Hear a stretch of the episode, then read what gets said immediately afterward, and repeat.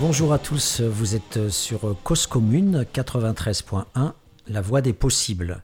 Dans notre émission Les mondes rêvés de Georges, j'ai le plaisir d'accueillir aujourd'hui Monique Pinson-Charlot. Bonjour. Bonjour Monique. Euh, donc j'ai un grand plaisir à, te recevoir, à vous recevoir euh, entre sociologues. Euh, je présente aujourd'hui euh, ton dernier bouquin que tu as écrit avec Michel, Notre vie chez les riches, mémoire d'un couple de sociologues. Alors la première question sur cette énigme du terme mémoire, puisque les chercheurs habituellement produisent de la science, et donc quel était l'intérêt de d'écrire un ouvrage euh, qui s'intitule Mémoire d'un couple de sociologues? Euh, ben, c'était une, volonté à un âge avancé euh, qui nous frappe l'un et l'autre, de faire un peu le, point sur l'ensemble des travaux que nous avons menés dans la classe dominante, c'est-à-dire une classe qui concentre toutes les richesses et tous les pouvoirs des, dynasties familiales et de la noblesse et de la grande bourgeoisie et euh, d'essayer de, comprendre comment est-ce que euh, un couple euh, aussi dépareillé que le nôtre, deux boiteux mais pas de la même jambe comme on écrit dès l'introduction, a pu comme ça réussir avec le statut de, chercheur au CNRS, réussir à travailler de manière euh, très diverses, mêlant euh, l'ethnologie, l'anthropologie, euh, les entretiens, les observations participantes ou incognito, enfin faisant notre petite cuisine avec nos recettes à nous. comment ça avait été possible? On se compare à deux moines bénédictins parce que franchement, il a fallu une ténacité pour arriver à faire ce que nous avons fait, mais ce qui est, le, ce retour, on le voulait parce que au fond, euh, on n'est pas aigri, on n'est pas fâché, mmh. on n'est pas euh, d'avoir tant travaillé, au détriment de plein d'autres choses, bien entendu, qu'on n'a pas pu faire. Et cette joie dans le travail, cette joie dans euh, la découverte d'une classe sociale pas beaucoup très à l'abri, disons, de l'investigation sociologique, institutionnellement euh, pas très recevable, enfin comme euh, modalité concrète de, recherche. Euh, voilà comment, comment ça a été possible? On avait besoin de, se poser à un âge où, ben, où on est déjà fragilisé par des problèmes de santé. Enfin, besoin de se, de se poser pour faire ce retour sur nous-mêmes, sur nous deux. Et pourtant, dans, dans toute, euh, quand je vois effectivement, euh, les lecteurs connaissent forcément euh, la famille Pinson-Charlot, c'est obligatoire, puisque je vais y revenir bientôt. Il y a une, une, connaissance par le public, par les médias de, de l'œuvre que vous avez produite. Et, quand je vois effectivement les, les je ne sais pas combien d'ouvrages vous avez écrits, mais il y en a presque une bonne trentaine en, tout. Et donc, qu'est-ce qu'apporte par rapport la dimension méthodologique avait été abordée dans Voyage en grande bourgeoisie, mmh. toutes les enquêtes empiriques ont été posées. Euh, qu'est-ce que ça rajoute de plus de refaire ce parcours avec euh, les éléments que vous donnez sur votre vie, euh, le mariage, le Maroc, mmh. l'entrée au CNRS C'était quoi l'intention finalement? Bah, L'intention, c'était c'était aussi de, de répondre indirectement et de manière euh, non frontale euh, à toutes ces injonctions euh, sur la neutralité axiologique en sociologie, sur le, le, mauvais mot que peut représenter dans la bouche de certains journalistes à la solde de l'idéologie néolibérale le mot militant, ex-sociologue, voilà. On a voulu, avec ce, retour, essayer de, montrer d'être encore plus franc, d'essayer d'aller le plus loin possible dans euh, le descriptif, la description euh, de nos parcours de vie à Michel et moi, et euh, de la façon dont on a travaillé ensemble, de la façon dont ces enquêtes en grande bourgeoisie ont été reçues par nos collègues, par l'institution même du CNRS. Comment, voilà, comment un travail de couple a-t-il pu exister dans une institution où euh, le, travail en couple n'est pas du tout euh, valorisé? Parce que souvent on pense que euh, la bonne femme est la secrétaire du bonhomme. Voilà, et donc dans notre cas, ce n'était pas, pas le cas en tout cas. Donc voilà, c'était bien d'en dire plus sur euh, les, ingrédients euh, de, notre, de notre cuisine. Parce que quand même, qu'on le veuille ou non, euh, ben nous n'avons pas fait école. Alors il y a, y a, deux raisons à ça. La première, c'est que c'est vrai que institutionnellement, ça n'a pas été facile. Si nous, nous y sommes arrivés, c'est parce que nous étions un couple, un couple uni, un couple solidaire et un couple motivé pour ce type de travail. Et puis je dirais que après on n'a pas fait école parce qu'aussi on s'est tellement euh, euh, et ça on le, décrit bien dans ses mémoires. On, avait tous les deux comme une espèce de, de phobie institutionnelle. Enfin, disons qu'on préférait euh, être dans la confrontation physique, sur des vélos tout-terrain dans la forêt pour comprendre le, l'importance de, la pratique cinégétique et la chasse à cours dans ce milieu, euh, plutôt que de participer à des tas de réunions où, où malheureusement on, s'ennuyait l'un et l'autre. Voilà, on ne jette pas le discrédit sur quiconque, mais on dit voilà, nous on était des chercheurs vivants, vivants, on avait besoin d'être dans l'action tout le temps. Mmh. Alors je donne le titre de votre ouvrage pour les auditeurs, euh, Notre vie chez les riches, Mémoire d'un couple de sociologues. Alors, moi, effectivement, le, fait de faire ces mémoires, je me dis euh, effectivement qu'il y a aussi des conditions sociales de, qui permettent de s'autoriser à dire j'écris mes mémoires. Quand j'ai reçu effectivement euh, le livre, j'ai pensé aux mémoires de Raymond Aron, j'ai pensé aux mémoires des, des, grands, et donc je me suis dit... Euh, du coup, la première question que je dois poser à Monique, c'est la question de euh, ce que j'appelle la triple reconnaissance sociale. Mmh. Euh, reconnaissance sociale pour le travail scientifique, parce qu'il y a un acharnement euh, sociologique avec tous les bouquins qui ont été reconnus par le public, puisqu'il y a eu beaucoup d'achats de bouquins. Reconnaissance médiatique, avec beaucoup d'invitations de radio, de plateaux, de télé, etc. Et puis, ce qui est aussi en filigrane, mais pas autant en filigrane que ça, c'est qu'on a Bourdieu partout. Euh, on a Bourdieu parce que c'est une inspiration, et on y reviendra parce qu'effectivement, il y a des opportunités incroyables euh, dans le fait que Michel a eu des enseignements de Bourdieu. Toi, tu as aussi euh, rencontré Passeron, Castel, enfin toute l'équipe de Bourdieu, finalement. Vous avez été biberonné par la sociologie critique, je dirais, dès le départ, et avec bonheur. Donc la question de base, c'est cette question de la entre guillemets célébrité, de la reconnaissance sociale qui fait que aussi en fin de parcours, il y a ce passage du scientifique euh, reconnu à la position de l'intellectuel, qui permet aussi de comprendre que on passe d'ouvrages qui sont strictement euh, euh, scientifiques à, des ouvrages qui sont à la fois scientifiques, documentés, mais aussi qui qui positionnent un peu à la façon Bourdieu quand il était dans les monifs de métallo ou mmh, sur les mmh. retraites, avec vos, vos bouquins sur la violence des riches, euh, sur euh, le fait de, taper sur euh, Sarkozy, de taper sur Macron, etc. Il y a, il y a une position d'intellectuel qui vient aussi à un moment donné avec la célébrité. Donc ma première question, c'était, compte tenu aussi des origines sociales sur lesquelles on reviendra, puisque mmh. les mémoires parlent forcément du début de la vie ensemble, et Qu'est-ce que tu as à dire par rapport à ce phénomène qui n'existe pas chez tous les chercheurs, dont, moi par exemple, mmh. euh, mais plein d'autres On dire c'est une toute petite minorité. Euh, Bourdieu, Weber, euh, mmh. les Pinsons Charlot sont connus. Mmh. Les Pinsons Charlot sont reconnus.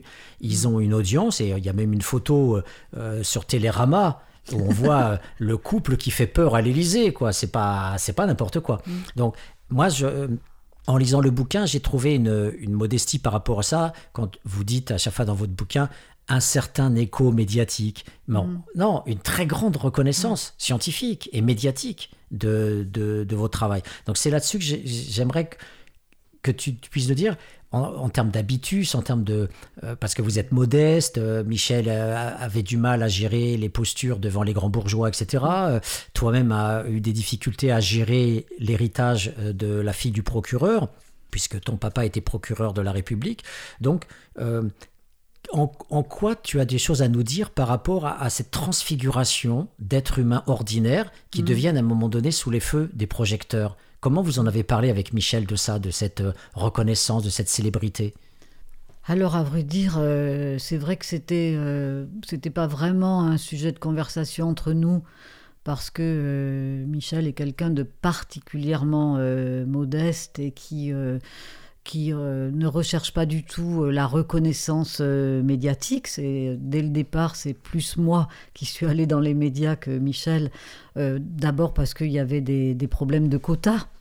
Et donc là, ils avaient un couple, et il leur manquait toujours des bonnes femmes, donc ils n'allaient pas prendre le bonhomme. C'était, souvent moi, et moi j'étais très timide.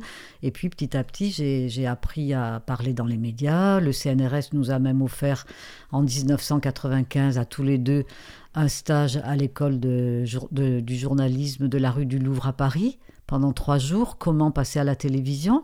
Donc ça, c'était super.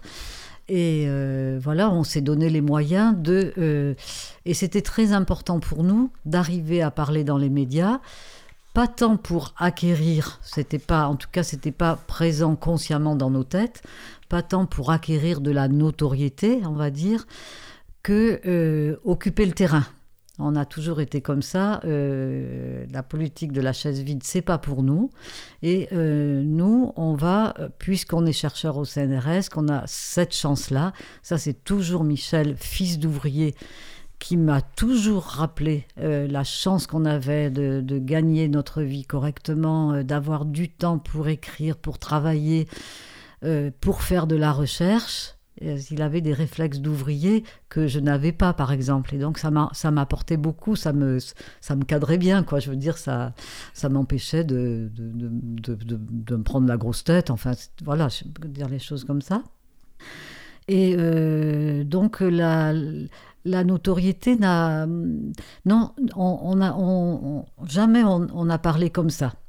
C'est-à-dire que nous, ce qui nous importait, c'était la transmission de tout ce qu'on pouvait avoir euh, acquis dans nos recherches menées dans ce cadre euh, tout à fait extraordinaire à cette époque du statut de chercheur fondamentaliste au CNRS, le transmettre précisément euh, aux ouvriers des Ardennes. Michel était donc un fils d'ouvrier mmh. très pauvre des Ardennes, et le transmettre à tous ceux qui n'avaient pas idée de, euh, du fonctionnement euh, de la classe dominante, qui n'avait pas idée du fonctionnement de ce qui se passe dans les beaux quartiers, dans les écoles de la bourgeoisie, euh, avec des faits précis, mais toujours avec des analyses, afin que on ne soit pas sidérant, afin qu'on qu'on n'empêche pas l'idée du changement qu'on ne rende pas impuissant face à tant euh, de violences euh, sociales. C'est ça qui vraiment toujours nous a poussé à euh, aller toujours plus loin, à accepter de faire des, à essayer les tailleurs Chanel pour mieux comprendre le rapport aux femmes des euh, dans leur corps et le vêtement, euh, à travailler pour une banque euh, privée, à, chercher à, travailler avec les services de la DGI pour avoir accès à des informations dont on, qui nous paraissaient absolument nécessaires pour les plus riches de l'ISF. Enfin voilà, chaque fois, on n'avait pas vraiment un programme, mmh. ni, de, ni de recherche, ni de notoriété. On s'est laissé porter par euh, cet appétit, cette gourmandise, cette décision très forte de comprendre vraiment mieux les rapports de classe. Et Michel pour ces raisons qui sont euh, décrites dans les mémoires, et moi pour d'autres euh, d'autres raisons. Mmh.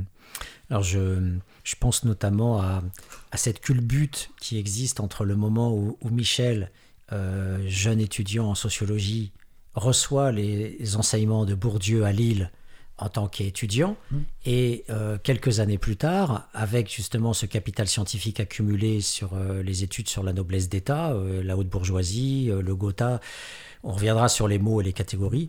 Et, et, là, vous organisez un séminaire par le CSU, le Centre de sociologie urbaine, où vous demandez à Bourdieu, entre 84 et 86, de de participer à un séminaire dont vous êtes responsable à l'EHESS. Mm. Tu vois la culbute qu'il y a entre le fait, dans le parcours, d'être dans une position de recevoir et là, dans une position d'offre. Et, donc ça, c'est quand même des, au niveau de la trajectoire, c'est quand même des choses qui qui, euh, qui, qui résonnent en vous. C'est-à-dire à un moment donné, vous êtes des, même tu dis, on n'a pas fait école, on y reviendra parce qu'il y a quand même euh, tout un séminaire collectif euh, que tu évoques avec Monique de Saint-Martin et mm. d'autres, où vous étiez vraiment dans mm. un pôle de plusieurs chercheurs qui mm. bossaient sur, la, sur les, les grands dominants.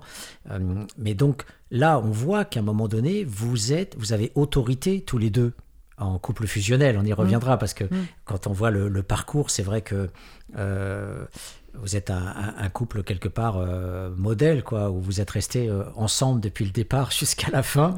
dès le départ, vous êtes en dehors de la sociologie, même vous vous, rencontrez et, vous. c'est important d'en parler, effectivement. Vous, vous allez vivre à, tous les deux l'expérience du service militaire en partant tous les deux au Maroc. Donc c'est un, un, passage important aussi. Mais donc, ce basculement-là, le fait d'un moment donné d'être euh, avec les grands, de pouvoir organiser, mm. est-ce que c'est quelque chose qui, euh, qui est important à, réfléchir en termes de sociologie de la mm. sociologie, de sociologie de la science, mm. euh, pour, pour dire à d'autres chercheurs ce que ça fait d'avoir est-ce que ça donne une responsabilité? Est-ce qu'à un moment donné justement on n'a pas fait école je je vois pas pourquoi a priori voilà c'est une question pourquoi tu n'as pas fait école mais est-ce que ça donne une responsabilité c'est pour ça que je disais intellectuelle. Mm. quand à un moment donné vous faites des bouquins beaucoup plus critiques alors tu dis oui c'est le moment où on sort du CNRS on est plus libre. Là aussi il faudrait y revenir ça veut dire qu'au CNRS on est moins libre. Donc c'est un, quelque chose d'important par rapport aux autocensures qui peuvent exister au CNRS mais là la posture critique à un moment donné où vous euh, êtes euh, en posture de parler à un président de la République, euh, de, cette photo de Télérama ou autre, de pouvoir parler avec Bourdieu sur et d'autres chercheurs, je dirais pas d'égal à égal, c'est pas ça, mais d'avoir une parole qui est entendue par beaucoup de gens. Mmh. Cette responsabilité là, je trouve que dans, le livre c'est pas, il y a trop de modestie, c'est pas. Mmh c'est pas trop détaillé en fait mm. cette, cette dimension-là. Mm. On, est devenu quelque part des sociologues reconnus avec un, un pouvoir puisque mm. les médias euh, nous publient facilement. Maintenant, ils viennent nous chercher la découverte, Payot, le Seuil. Euh, il y, a quand même euh, voilà et, sans parler des invitations, les gens après viennent vous voir. Les, les grandes familles vous appellent. C'est pas vous qui allez vers les gens viennent vous solliciter. on en reparlera dans l'ouvrage, c'est truculent. Il y a plein d'anecdotes qui sont évoquées euh, ou euh, voilà euh, l'histoire des tailleurs Chanel que tu évoques, mais une mm. famille de la haute bourgeoisie qui vous demande des conseils pour donner à leurs enfants mm. des, des, valeurs morales mm. sur l'usage de l'argent, dans un esprit chrétien, on va dire, par rapport. Donc, c'était ça la question de cette dimension qu'à un moment donné, on n'est pas simplement quelqu'un qui écrit un livre et puis qui continue sa vie à côté, on devient un personnage public. Est-ce que vous en avez pris conscience de ça, tous les deux? Ben Justement, pas, pas, pas vraiment.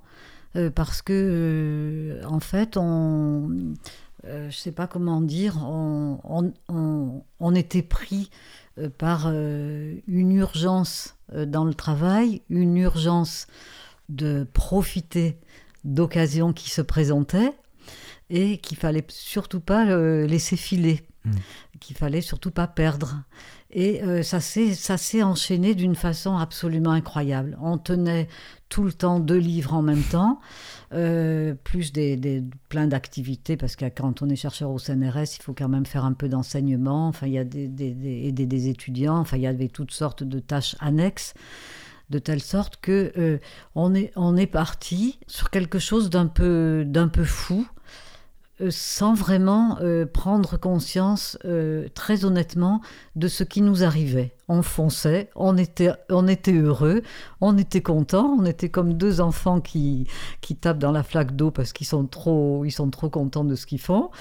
On savourait tout, ce qui, tout ce qui se passait dès qu'il y avait des bonnes nouvelles du côté de la presse, qu'un livre marchait bien, qu'on faisait des entretiens qui nous intéressaient, qu'on nous faisait des propositions, de, des invitations de week-end dans les châteaux. Euh, voilà, on, était tout simplement heureux de faire ce qu'on faisait. Je pense que c'est aussi ça notre force, euh, c'est cette, euh, oui, cette joie, cette joie, ce bonheur profond dans le travail, dans l'écriture. Alors euh, là, par exemple, dans l'écriture, il y avait une division un peu du travail entre Michel et moi, parce que Michel a, toujours eu, euh, maintenant il est souffrant, donc j'en parle un peu au passé, a toujours eu une très très belle plume. C'est-à-dire que, euh, par exemple, nos, ouvrages, je pense Dynastie familiale et Forme de richesse en France aux éditions Payot, dont on parle, La chasse à cour, sont des livres particulièrement bien écrits c'est-à-dire c'est de la littérature. Il avait mm. l'art de faire des, bonheurs d'écriture, de ramasser euh, ce que moi j'écrivais euh, en premier jet, par exemple, qui était euh, franchement lourdingue, qui était voilà.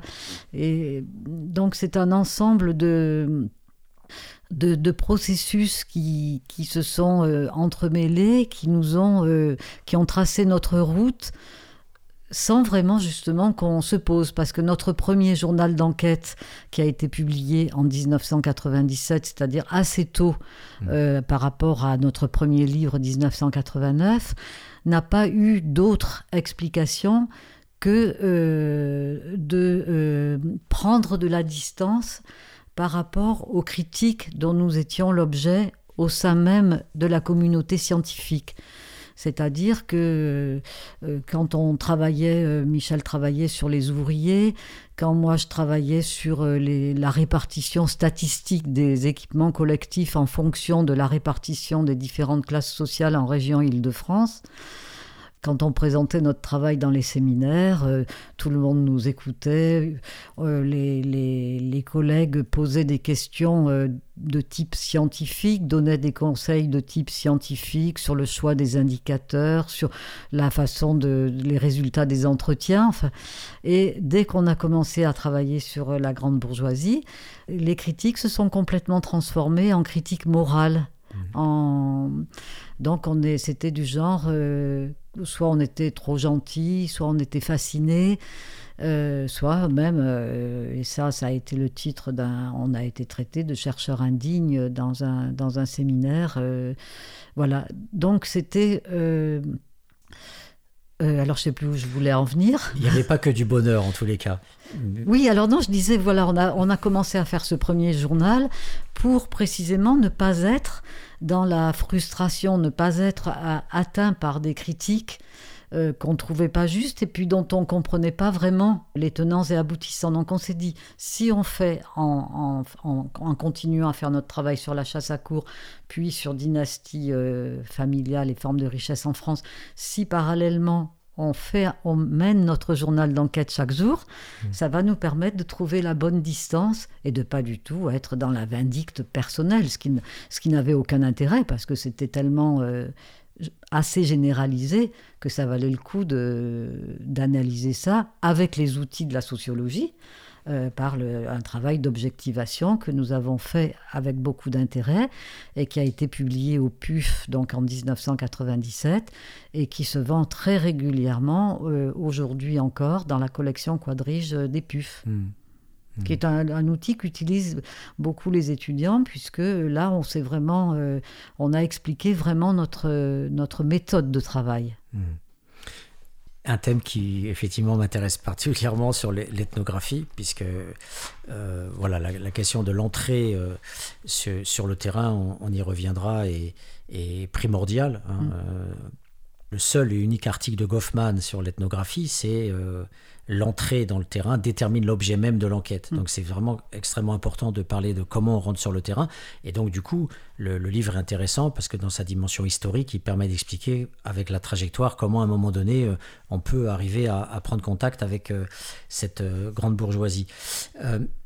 je voulais dire que l'ouvrage, en fait, est, est un ouvrage finalement avec plein de vignettes, des vignettes biographiques Mm. des, passages contextuels qui racontent des scènes incroyables euh, dans la, la haute bourgeoisie avec des anecdotes euh, euh, qui, qui, situent à chaque fois des choses qui sont un peu à la limite de l'objet. À chaque fois, mm. l'essayage de tailleur, mm. le fait de, de même de, d'avoir des relations d'amitié avec un, un, un, comte à un moment donné avec sa femme.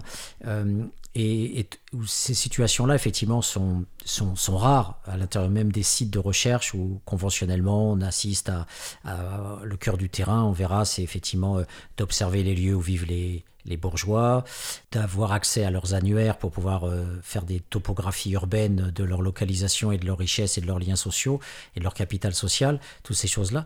Euh, mais dans ces vignettes donc biographiques, des situations contextuelles euh, qui, qui, sont comme ça euh, étalées de telle sorte qu'on n'ait pas d'indigestion, quoi, où on raconte que mm. notre vie, où on raconte mm. que l'histoire des riches, mm. etc. Donc c'est panaché et c'est diffusé de telle sorte que ça se lit euh, par fragments. c'est un, un, puzzle qu'on a voulu construire. Voilà, c'est ça. Voilà, donc. Oui, parce qu'en fait, c'est vrai que ça, ça se passe comme ça. On a essayé de, de construire quelque chose qui, au final, a du sens, Hmm. Hein, puisque c'est un ensemble de travaux euh, qui portent exclusivement sur une classe sociale qu'on a eu la chance de commencer à analyser en 1986, c'est-à-dire très vite après le tournant de la rigueur en 83, où ce sont les, socialistes, les sociodémocrates qui euh, instaurent, qui mettent en place le néolibéralisme euh, après Reagan et Thatcher aux États-Unis et en Angleterre. Et euh, donc voilà, on, est là et on, continue encore aujourd'hui à, travailler. Et donc, on est face à une classe sociale qui a été complètement bouleversée en quelques décennies. C'est un tsunami capitaliste néolibéral. C'est-à-dire que au départ, les familles euh, avec lesquelles on travaillait, c'était des familles euh, d'industriels, de banquiers, mais euh, je dirais de banquiers euh, raisonnables, de banquiers euh, pas de haut vol. Maintenant, quand on parle des, derniers banquiers avec lesquels on a travaillé, l'expression qui vient des banquiers de haut vol, parce que la partie spéculative mmh. du rôle des banques a pris le, est vraiment devenue extrêmement importante. Hein, mmh. et donc, on, donc c'est en fait, c'est à la fois linéaire de 86 à aujourd'hui, face à un objet de recherche qui a explosé en plein vol, hein, et euh, face à deux chercheurs euh, qui euh, ont pris de l'assurance, qui ont grandi, qui étaient, on était timide, on était plutôt sous le bulldozer. Des, par rapport à nos autres collègues qui, brillaient dans des, dans des colloques euh, internationaux. Nous, on était plutôt euh, sous le bulldozer, voilà, très honnêtement. Euh, mais on avait notre petite idée, quoi, de ce mmh. qu'on voulait faire. Hein. Le, le, le, grand... Il y a les deux séquences, finalement, dans, dans vos recherches. Il y a le, on pourrait appeler ça le, le le patronat traditionnel, qu'on retrouve aussi dans la violence des riches, avec ce, patron qui, qui euh, est désespéré de voir que ses ouvriers euh, vont être mis au chômage parce qu'il est racheté par un fonds de, pension, américain, et donc eux visent uniquement à, récupérer euh, de l'argent et c'est tout. Et, donc il y a plusieurs fractions de classe dans ce milieu-là et, ça, effectivement, c'est tous vos, travaux qui, donnent à le voir. Et effectivement, sur la dernière période, on a le néolibéralisme échevelé qui se libère complètement mm. et là, la fin du livre est, est absolument dramatique puisque vous donnez des, chiffres qui sont absolument hallucinants, euh, page 177. Le montant total des 500 fortunes professionnelles de France est passé de 210 milliards d'euros en 2010 mm. à 1000 milliards en 2021, mm. avec une augmentation de 30% pour la dernière année. Mm. C'est-à-dire que là, on voit le passage d'un patronat euh, dans une bourgeoisie qui existe de, de manière séculaire à une bourgeoisie financière qui recherche l'argent pour l'argent, avec un appauvrissement tous les chiffres sont donnés dans, tous les bouquins que vous avez produits, mm. puisqu'on voit bien qu'il y a un appauvrissement des plus pauvres aussi, mm. parallèlement, à, parallèlement à ça. Donc euh, on voit bien cette période-là dans votre livre, il est, il est, bien, il est bien montré, mais il n'empêche que, en tant que lecteur, la première question qu'on se pose, c'est, compte tenu de votre histoire personnelle, euh, où euh, voilà, vous êtes euh, entre guillemets, deux paumés qui font des études de sociologie sans savoir ce que vous allez faire de votre vie, mhm. et après vous courez comme ça pour chercher du boulot et vous tapez à la porte du CSU et vous commencez à faire des études de sociologie urbaine, euh, on se demande, mais qu'est-ce qui fait qu'à un moment donné, euh, tous les deux, vous êtes positionnés sur cet objet en disant, là, euh, il faut qu'on travaille parce que on peut toujours dire qu'il n'y a pas eu d'enquête euh, sur tel ou tel objet, mais il y en a plein des objets dans la Mhm. société qui sont pas traités encore. Mhm. Qu'est-ce qui fait que, à un moment donné, vous avez discuté tous les deux, alors que Michel et vous, vous étiez communistes, vous avez milité là-dedans, que quand vous êtes au Maroc, Michel dit à propos des expats, ce sont des collabos. Donc ça, c'est très sensible parce que je vais sortir un bouquin bientôt sur les, les métropolitains à la Martinique.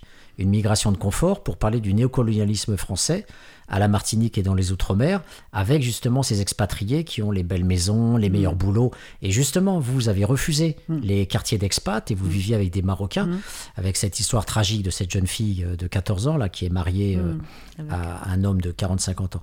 Donc, euh, qu'est-ce qui vous prédestinait, enfin rien a priori, à choisir Ah. cet objet? Ah ça, je suis pas d'accord. C'est-à-dire que non, ce qu'on décrit euh, dans- quand même dans nos mémoires, c'est euh, donc euh, Michel, fils d'ouvrier très pauvre des Ardennes, qui vit dans un tout petit appartement de 30-37 mètres carrés, avec ses parents et une vieille tante euh, unijambiste qui est dans un fauteuil roulant.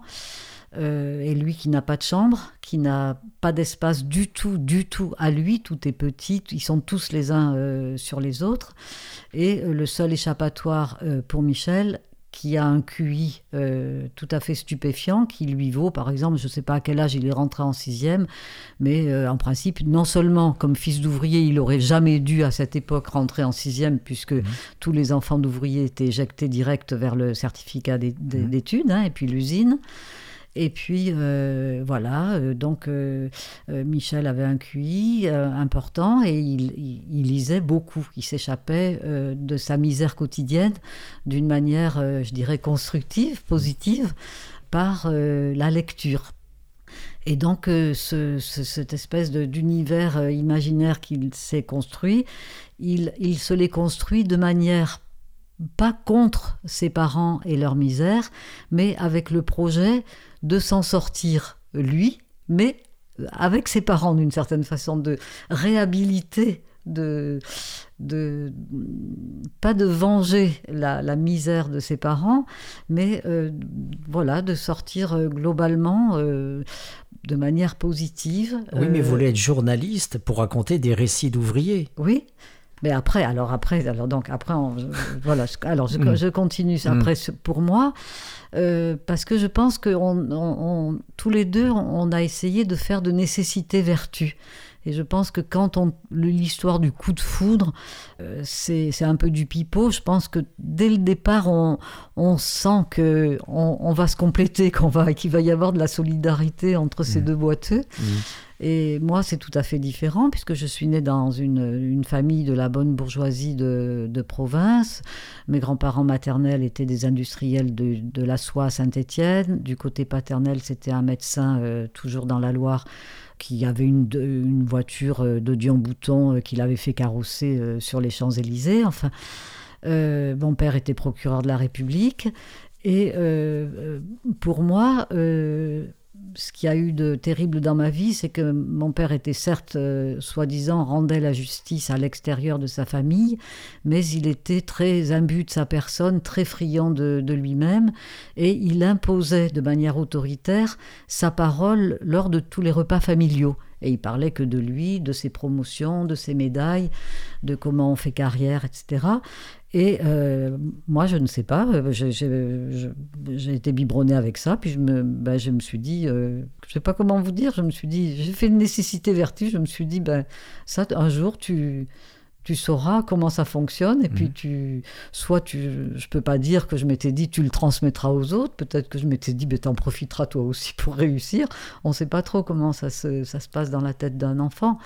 Mais euh, en tout cas, euh, voilà, on avait euh, chacun une- des cassures, des, des traumatismes même peut-être, qu'on a essayé de, de mettre ensemble et de résoudre positivement en euh, décidant, alors ça on l'a vraiment décidé euh, jeune, puisque jeune, jeune marié, hein, au Maroc on sent qu'on est, euh, on- qu'on hésite entre l'ethnologie euh, des tribus berbères du désert, où on a eu accès, euh, grâce aux élèves qu'on accompagnait tous les week-ends euh, dans le désert pour qu'ils puissent retrouver leur famille, puisqu'ils étaient si pauvres qu'ils ne voyaient leur famille qu'à à la fin de l'année scolaire. Et donc c'était euh, c'était une expérience euh, unique pour nous et unique pour eux. Les tribus berbères, donc on est... Euh, Michel, on avait lu Sociologie de l'Algérie, oui c'est ça, puisqu'on était, on sortait de la, de la fac de Lille.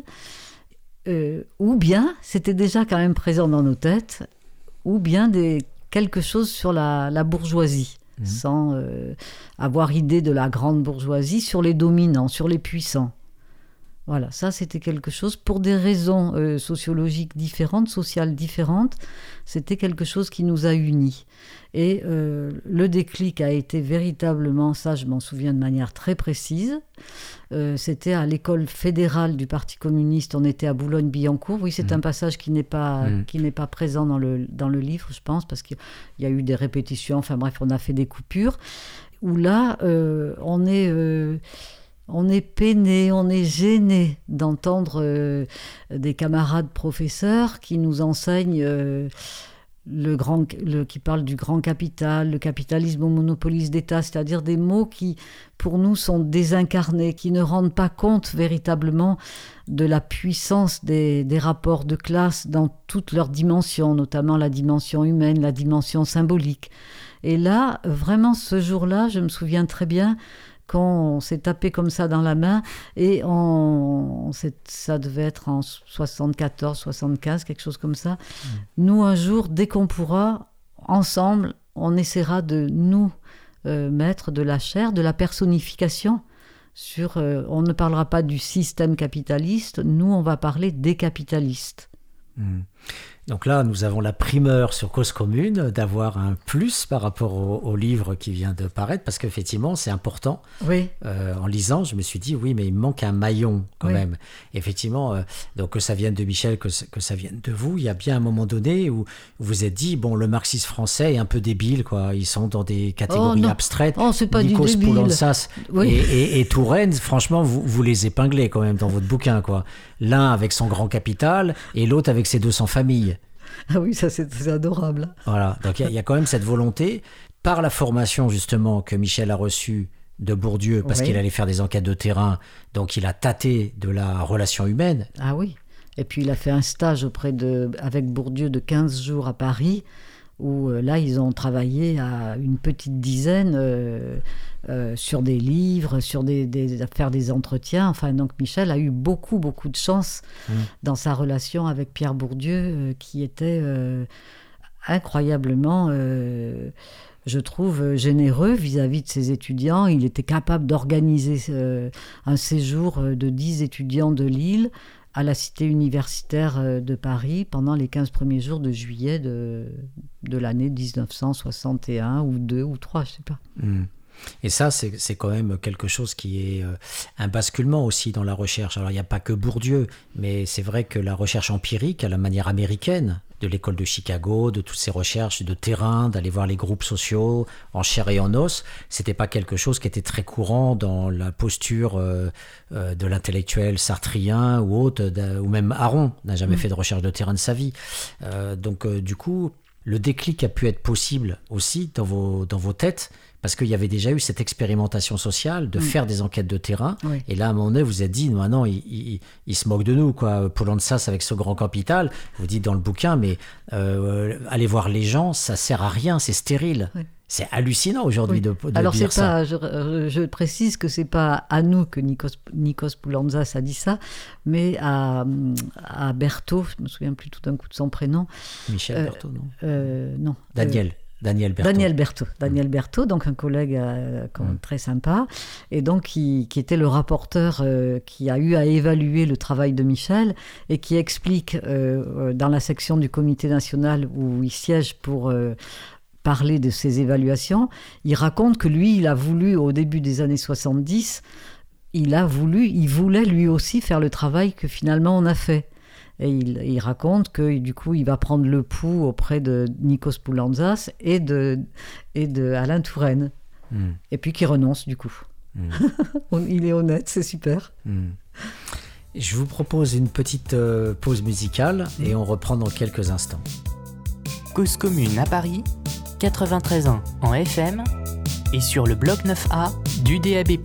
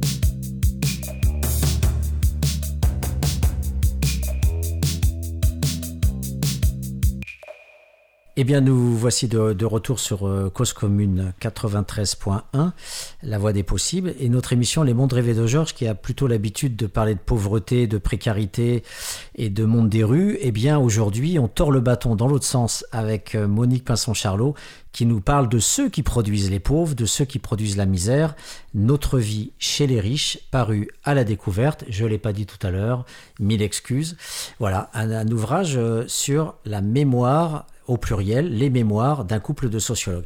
Parce qu'effectivement, on, euh, est vraiment très curieux de voir comment fonctionne la sociologie en duo, parce que c'est assez rare finalement euh, dans la, la façon de fonctionner en, en sciences sociales.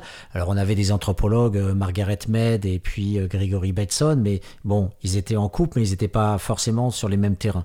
Et, hum, donc du coup, c'est quelque chose qui est assez, euh, intéressant de, de- de voir et, et votre euh, combat euh, euh, parfois est, est- est vraiment drôle parce que quand, quand vous acharnez à vouloir faire une évaluation euh, en duo, euh, c'est toute votre vie que vous l'avez fait. Vous avez fait le forcing au niveau du CNRS pour être évalué à deux, ce qui se fait pas. On est évalué sur ce- ses performances individuelles. Euh, pour rentrer aussi, euh, euh, quand vous étiez précaire et que vous avez voulu rentrer au CNRS, ben, vous avez aussi euh, euh, dû produire des articles séparés pour, euh, à la revue française de sociologie pour être crédible, pour pouvoir vous présenter comme attaché de recherche. Et après, il a fallu lutter à nouveau pour être chercheur, euh, chargé de recherche, etc. Mais donc, vous avez jamais abandonné cette idée de fonctionner en couple, à aucun moment, de vous individualiser et de vous partager. Déjà, ça a commencé très tôt. Vous êtes parti en 4L au Maroc, euh, en isola, entre vous. Et, et ça, ça m'a ça m'a frappé aussi, parce que je me suis dit, euh, il, il refuse d'entrée de jeu d'aller vers les expats, d'aller vers le, le quartier des Blancs, et il se mêle en couple au milieu des Marocains. Donc déjà très tôt, vous aviez cette, euh, cette euh, décision euh, de, de, de fonctionner en couple. Et, et donc ça continue sur, sur toutes vos recherches. Mais forcément, le sociologue, comme vous le savez, c'est un poil à gratter. Donc le sociologue, il a envie aussi toujours de, de- d'aller plus loin et, et de me dire, mais est-ce qu'il n'y a pas aussi des moments... euh, alors, on parlera des complémentarités, bien sûr, ou euh, quand par exemple euh, l'automobile club, euh, il n'y a que des hommes qui peuvent être présents dans certains cl- cercles de la haute bourgeoisie. Donc comment vous avez joué en tant que couple de cette présence en couple? J'ai bien compris qu'elle était légitime auprès des grands bourgeois, parce que couple, marié, catholique, donc du coup ça donne une légitimité sociale par rapport à ces gens-là.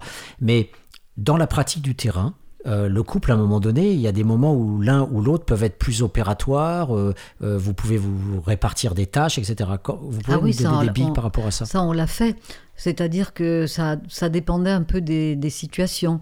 Mais généralement, on a toujours fait des entretiens séparément. Parce que pour euh, vraiment euh, aboutir à des entretiens intéressants euh, sur quand même le fonctionnement de ces familles, le fonctionnement des écoles de la bourgeoisie pour les enfants, le fonctionnement des rallyes, des cercles, il fallait être les yeux dans les yeux. Il fallait créer une, une, situation vraiment de corps à corps, quoi, une vraie ren- rencontre physique, une vraie.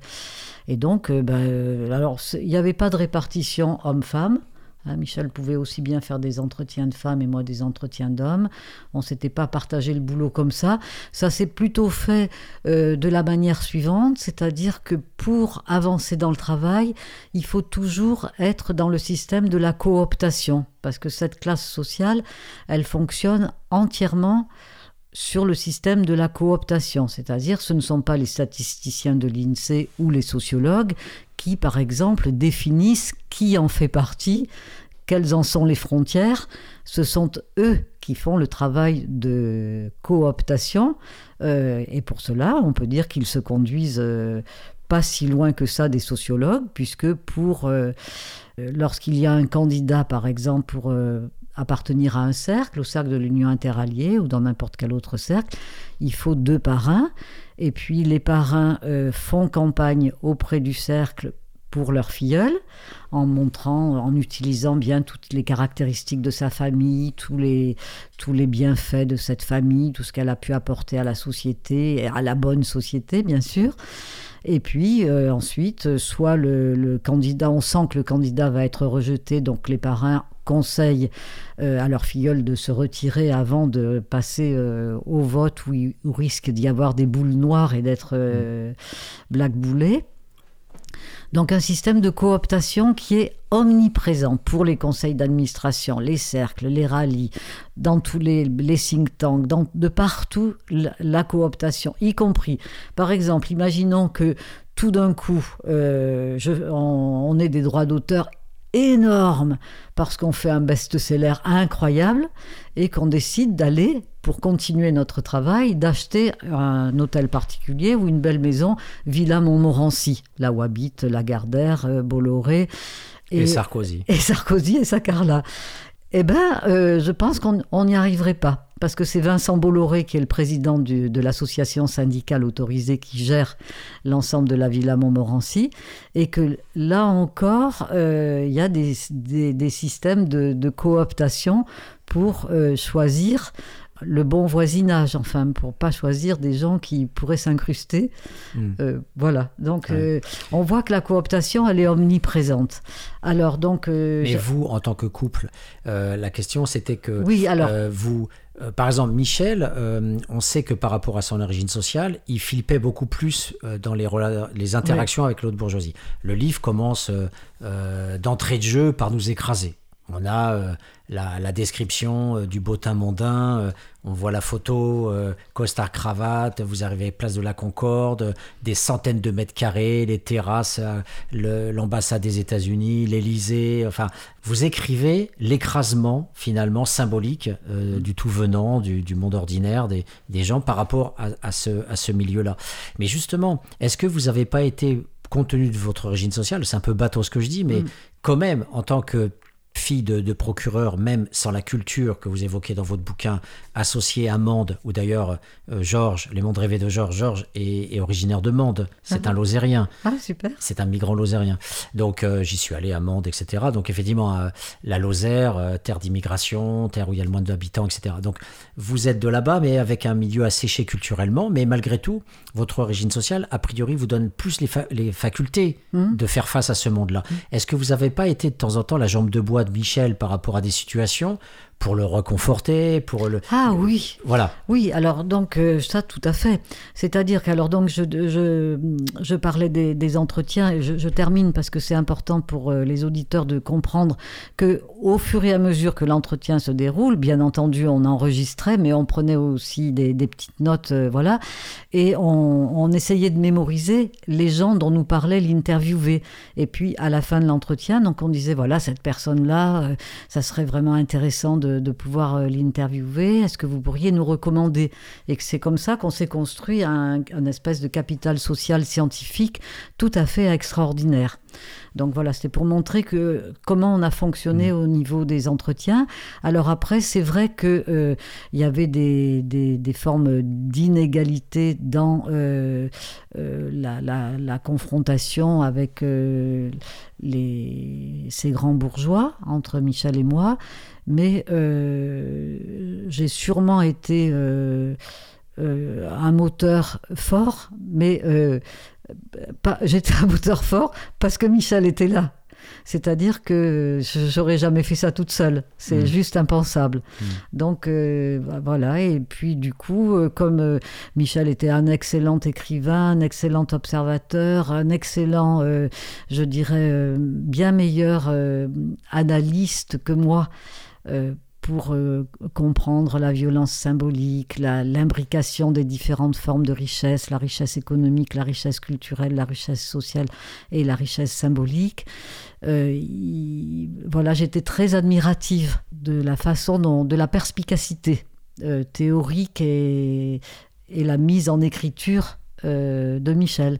Donc il y avait, on était ban- bancal, c'est vrai, mais chacun apportait à l'autre quelque chose de spécifique qui renvoie aux origines sociales, euh, au fait d'être un homme et une femme, à différentes, euh, différents paramètres.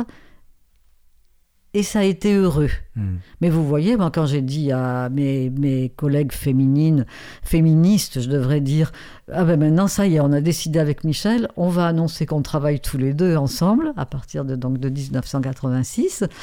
Euh, pff, elles m'ont dit, mais tu es complètement folle, c'est le divorce dans six mois. Mm. Et puis, ça n'a pas, ça a pas été ça. Mm. En fait, quand on, on lit ce- votre ouvrage, en fait, euh, ça s'est fait progressivement, euh, l'entrée. Euh, Michel euh, ne s'est pas pris en pleine figure tout de suite, la haute bourgeoisie, parce qu'au départ, euh, avec Paul Rendu, qui est une pièce essentielle de la sociologie urbaine, il vous a déjà dit allez voir. Donc déjà, vous avez fait une ethnographie light en Mm. allant voir le lieu où ils vivent, Mm. à Neuilly, dans les beaux quartiers du 16e, etc.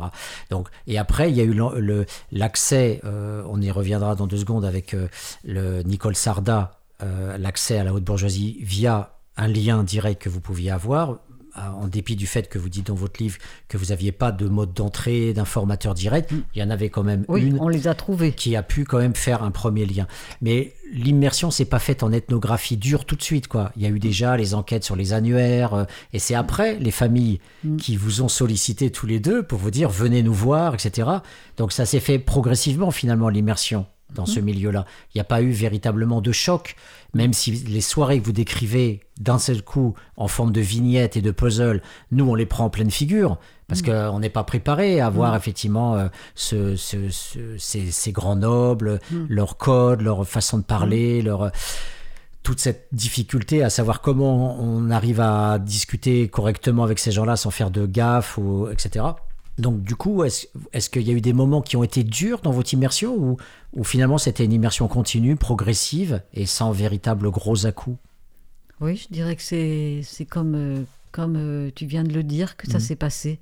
Alors il y avait quand même des, des moments euh, plus, plus difficiles parce que par exemple des, des soirées, des, des déjeuners euh, ou des dîners euh, dans les cercles, dans un petit salon où on était avec euh, par exemple le président du cercle et puis des, gens euh, très importants dans des, petits face-à-face comme ça euh, plus intimes.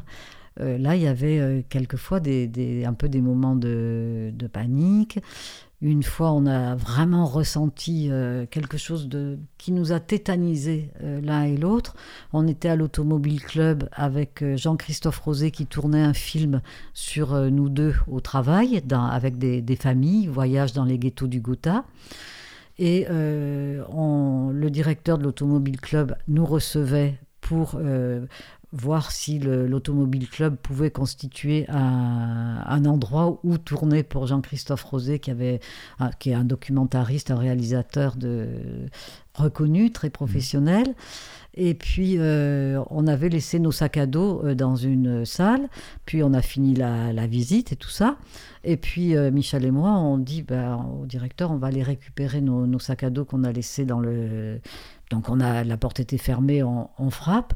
Et puis, on se retrouve devant une assemblée d'hommes, euh, tous coiffés comme Dominique de Villepin. Avec, enfin, vraiment, c'était très impressionnant. Et le monsieur euh, qui dirigeait cette réunion euh, nous a regardé avec des yeux bleus, d'un froid, d'un, d'un mépris, et on a senti le pouvoir. C'est là vraiment cette fois-là qu'on s'est dit le pouvoir qui se dégageait de cette salle et le mépris qui nous ont renvoyé. On a attrapé nos sacs à dos et on est parti comme deux, comme deux voleurs.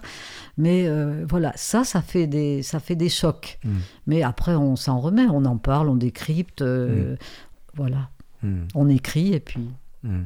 Alors, on, re- on reprend le, fil parce que là, on arrive sur euh, l'entrée, euh, justement, euh, cette question de rentrer dans le, dans le milieu. Donc, euh, il y a toute cette période, effectivement, de difficultés de, de, vie scolaire, euh, l'enseignement supérieur, les cours qui sont dispensés, vous obtenez la licence, la, maîtrise avec les petits épisodes douloureux avec euh, Passeron, euh, etc. Bon, qu'on vit tous à l'université, là, les évaluations qui sont dures, etc. Et après, vous cherchez du travail. Vous avez l'épisode du service militaire au Maroc, qui est une expérience extraordinaire, mais bon, vous décidez de rentrer. Et là, vous voyez que mai 68 est passé par là, vous arrivez en 69 et vous continuez. Et, et, et donc, vous, vous arrivez donc à faire les, les, les premières recherches au Centre de sociologie urbaine. Et là, vous dites dans votre ouvrage euh, que vous êtes en poche avec votre maîtrise et vous tapez à la porte pour chercher du travail. Donc, euh, comment ça s'est fait ça? Parce Ah, que c'est extraordinaire. C'est-à-dire quand même, on peut aujourd'hui, les étudiants peuvent pas croire notre récit Mm. parce que c'était c'était une période qui était juste après mai 68. Il y a eu beaucoup quand même de, il n'y avait pas beaucoup de chômage à, à cette époque. Enfin, c'était une, une période un peu royale pour euh, les petits intellectuels que nous étions, marxistes, où euh, il y avait beaucoup de, de financement euh, pour sur les grands ensembles, le domaine de la sociologie urbaine, c'était quand même le, c'était quand même facile. Et donc en effet, Michel et moi, on a un poste dans l'enseignement secondaire et on devait reprendre le, travail le 15 septembre, quelque chose comme ça, je je me souviens pas exactement du jour. Et donc on, on- on soutient notre maîtrise le 2 septembre et le 3. Alors Monique décide, moi je décide de partir toute seule parce que je me dis ça c'est moi je défends ma peau de bonne femme, j'essaye de me trouver du boulot et puis lui qui se débrouille. Tandis que Michel, lui, il, a, il demandait tout le temps pour euh, Monique et Michel. Et ben, c'est lui qui a trouvé, donc il nous a fait placer au, CSU. On a signé le contrat, je me souviens, le 8 octobre, donc c'est-à-dire six jours après la décision, après la- la soutenance de la maîtrise. Et le contrat a été signé dans de très belles conditions à la Coupole. À la Coupole, boulevard du Montparnasse. Et puis, euh, on est resté 37 ans euh, dans ce laboratoire jusqu'en 2007, jusqu'à la retraite. Hmm. Alors les auditeurs doivent savoir que le centre de sociologie urbaine, ça ne travaille pas sur la haute bourgeoisie. Le centre de sociologie urbaine, ça travaille sur la ville, ça travaille sur euh, toutes les formes de vie dans la ville, mais pas spécifiquement sur ce groupe social. Donc au départ, vous menez plusieurs recherches sur contrat au Oui. CSU sur ce, ce- ce thème-là. Sur, euh, c'était essentiellement toujours en direction des, des classes moyennes et classes populaires, quand même des, des gens qui ont des problèmes. Et c'est d'ailleurs comme ça que petit à petit euh, a pu émerger cette volonté de travailler sur les beaux quartiers, parce que c'était quand même très troublant. Il y avait beaucoup, beaucoup d'argent pour les grands ensembles, les cités défavorisées et tout ça, mais on ne parlait jamais, jamais des beaux quartiers. On a participé à je ne sais combien de séminaires euh, en France et à l'étranger. Et ça, c'était quand même... euh, si on était un peu ouvert à l'ensemble de l'espace euh, social, on ne pouvait être que choqué. Hein, c'est- Donc vous en avez fait part à Paul Rendu en disant, mais regarde un peu, on étudie que les classes populaires et classes moyennes. voilà. Et donc c'est- c'est comme ça que Et le lien est- s'est fait. et quoi. il était complètement d'accord avec Mm. nous. Et comme lui était issu de ce milieu-là, Mm. c'est comme ça que on- il nous a quand même bien mis le pied à l'étrier. On doit beaucoup à notre directeur de laboratoire, Paul Rendu, c'est sûr. Alors lui avait des liens, des connexions par sa famille avec de la haute bourgeoisie. Oui. Et en même temps, votre copine d'enfance, euh, Monique Sarda. Non, Nicole Sarda. oui. Nicole Sarda. C'était pas une copine d'enfance, c'était une, une, une Parisienne qui venait à Mende, en Lozère, passer ses vacances pour retrouver euh, sa tante. Et j'avais simplement, je, je ne lui avais jamais parlé, mais j'avais été frappée par euh, sa, sa, sa posture corporelle. Parce qu'elle était grande, elle était mince, elle était habillée euh, d'une façon qui n'était pas du tout euh, comme ça que nous on s'habillait. Euh, elle avait les- le, le front bien dégagé, enfin il y avait une posture comme ça. et dans une insomnie, je me suis dit, mais tu, tu- tu dois pouvoir retrouver cette fille, Nicole Sarda, cette femme. Et puis je l'ai retrouvée, et euh, parce que j'avais su qu'elle avait fait qu'elle s'était mariée avec un, homme de l'aristocratie, de la noblesse, fortuné. Et, donc, elle, comme on le raconte dans nos mémoires, elle nous a reçus avec beaucoup de, de gentillesse, de générosité, de confiance. Et vraiment, on est devenus amis et on lui doit beaucoup à elle aussi. Et je la remercie si jamais elle écoute cette émission. Hmm. Est-ce que euh, euh, c'est pas tellement développé euh, dans, dans, dans l'ouvrage euh, Vous dites voilà, elle nous a fait rentrer et puis euh, du coup cette héritière nous introduit. Voilà. Est-ce que vous vous souvenez, parce que les premiers moments sont les moments qu'on mémorise le plus, c'est comme une sorte de traumatisme, puisque c'est une bifurcation vers un travail de terrain. Est-ce que vous vous souvenez des premiers temps, avec euh, les premiers contacts, par exemple, avec qui elle vous a mis en contact, et, et ça s'est passé comment? Sous la forme d'un café pris dans un café, d'un entretien qui s'est fait tout de suite euh, euh, Ce sont des moments qui sont hyper anxiogènes au tout départ, Bien quand sûr. on commence, parce qu'il faut, il faut pas rater cette- cette entrée en matière. Bien sûr. Alors, euh, c'est moi qui ai fait le premier entretien avec le, le comte Gilbert Cahen d'Anvers, qui donc était un des meilleurs amis de Nicole Sarda. Il avait alors 78 ans et il me reçoit euh, dans son hôtel particulier du 16e arrondissement pendant tout un après-midi. Et puis, euh, euh, tout ce qu'il raconte, il était, euh, ses parents étaient les propriétaires du château de Champs, Champs-sur-Marne. Euh, il y avait à ce moment-là, je sais pas, 17 ou 20 ou peut-être plus personnes au service de la, de la famille. Et il me raconte euh, son cosmopolitisme. Il parlait aussi bien euh, anglais, espagnol, euh, français et plein d'autres langues. Sa vie d'un aristocrate à l'échelle de, de la planète, des voyages incroyables, lui pilote d'avion, enfin c'était c'était un aventurier, c'était j'ai trouvé ça extraordinaire. Et donc je lui ai dit à un moment mais vous devriez écrire vos mémoires parce que c'est quand même extraordinaire tout ce que vous me racontez, mais il a dit c'est c'est ça serait bien mon rêve Et donc voilà, alors à la fin de l'entretien, euh, je lui ai demandé, il avait parlé de beaucoup de personnes, donc je lui ai demandé des recommandations. Et puis je lui ai dit, puis moi ce que je vais faire, je vais demander à Michel de recopier les, c'était des, ca- des, des petites cassettes euh, magnétiques, Mhm. de, re- de vous faire un double de tout ce qu'on a fait ensemble, ça vous aidera pour vos mémoires. Et donc ça, je l'ai fait, et je l'ai fait avec mon cœur, mais en, en réalité, euh, déjà, j'étais dans le don et le contre-don. Il m'avait beaucoup donné et je lui proposais un don qui n'était pas grand-chose, mais qui était en même temps, euh, qui avait beaucoup de sens pour lui. Et du coup, ça lui a mis le pied à l'étrier pour euh, faire ses mémoires. Et puis après, du coup, on est, on est rentré pour l'accompagner dans le travail de ses mémoires. Mhm. On est rentré dans sa famille. Enfin, on a été intime. C'était un homme très, euh, très attachant.